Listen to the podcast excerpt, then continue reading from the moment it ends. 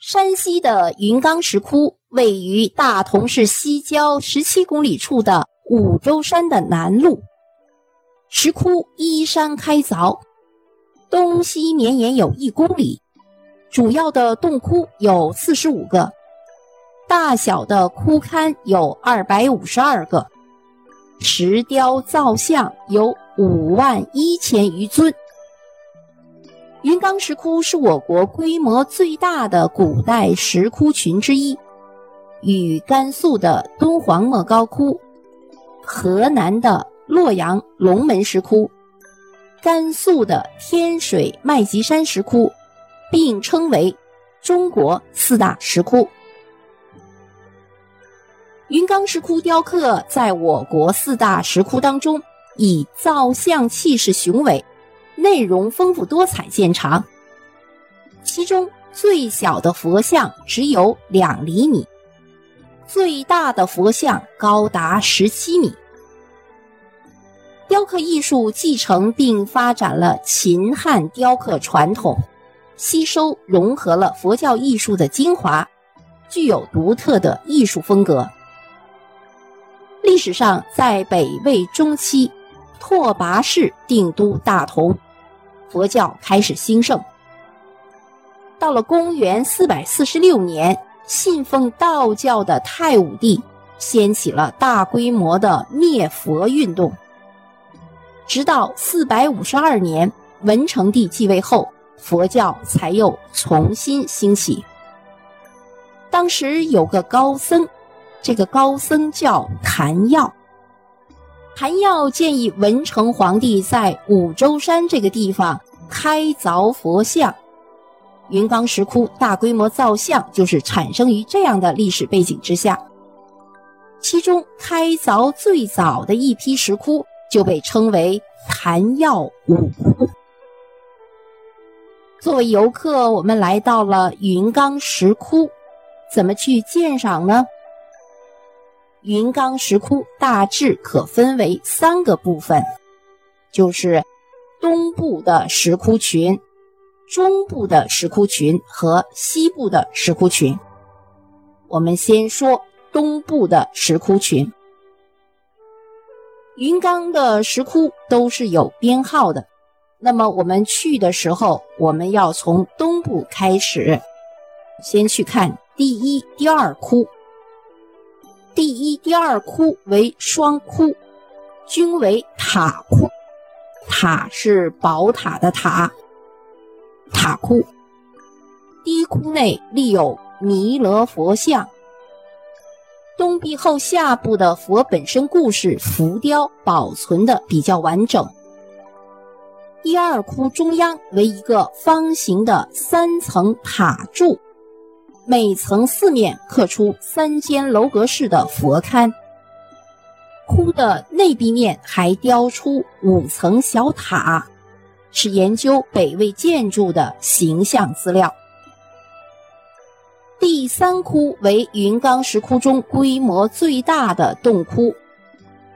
第四窟的南壁窟门上方有北魏正光年间的铭记。是云冈石窟现存最晚的铭记。这两座石窟是云冈石窟艺术的精华代表洞窟之一。这是东部石窟。接下来我们再看看中部的石窟群。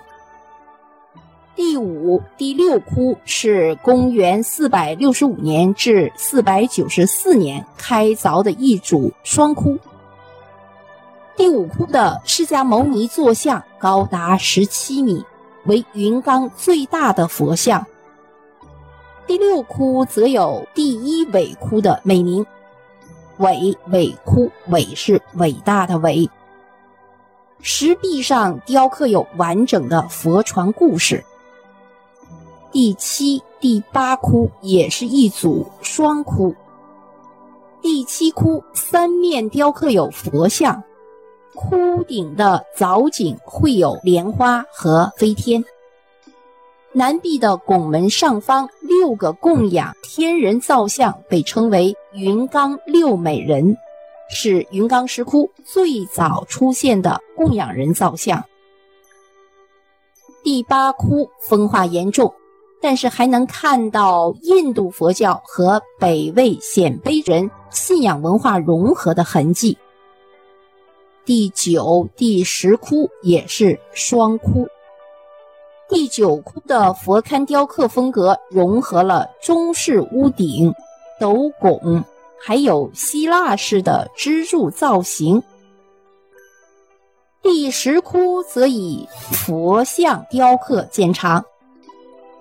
第十一窟的东壁上层有北魏太和七年，也就是公元四百八十三年的造像题记，是云冈石窟最早的造像铭记，是研究石窟开凿历史的重要资料。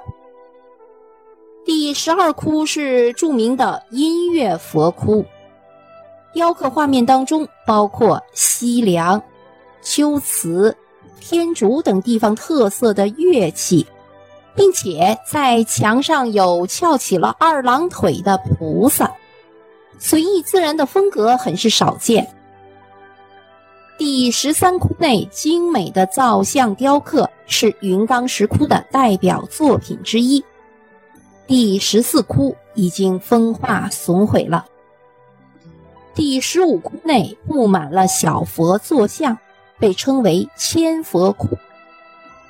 第十六至二十窟就是开凿最早的昙曜五窟，开凿的时间为四百六十年至四百六十五年。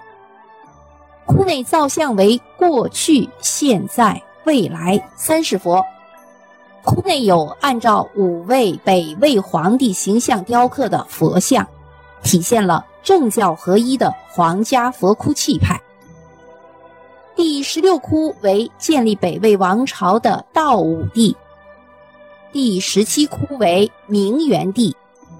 第十八窟为曾经发起灭佛运动的太武帝。第十九窟为景穆帝造像。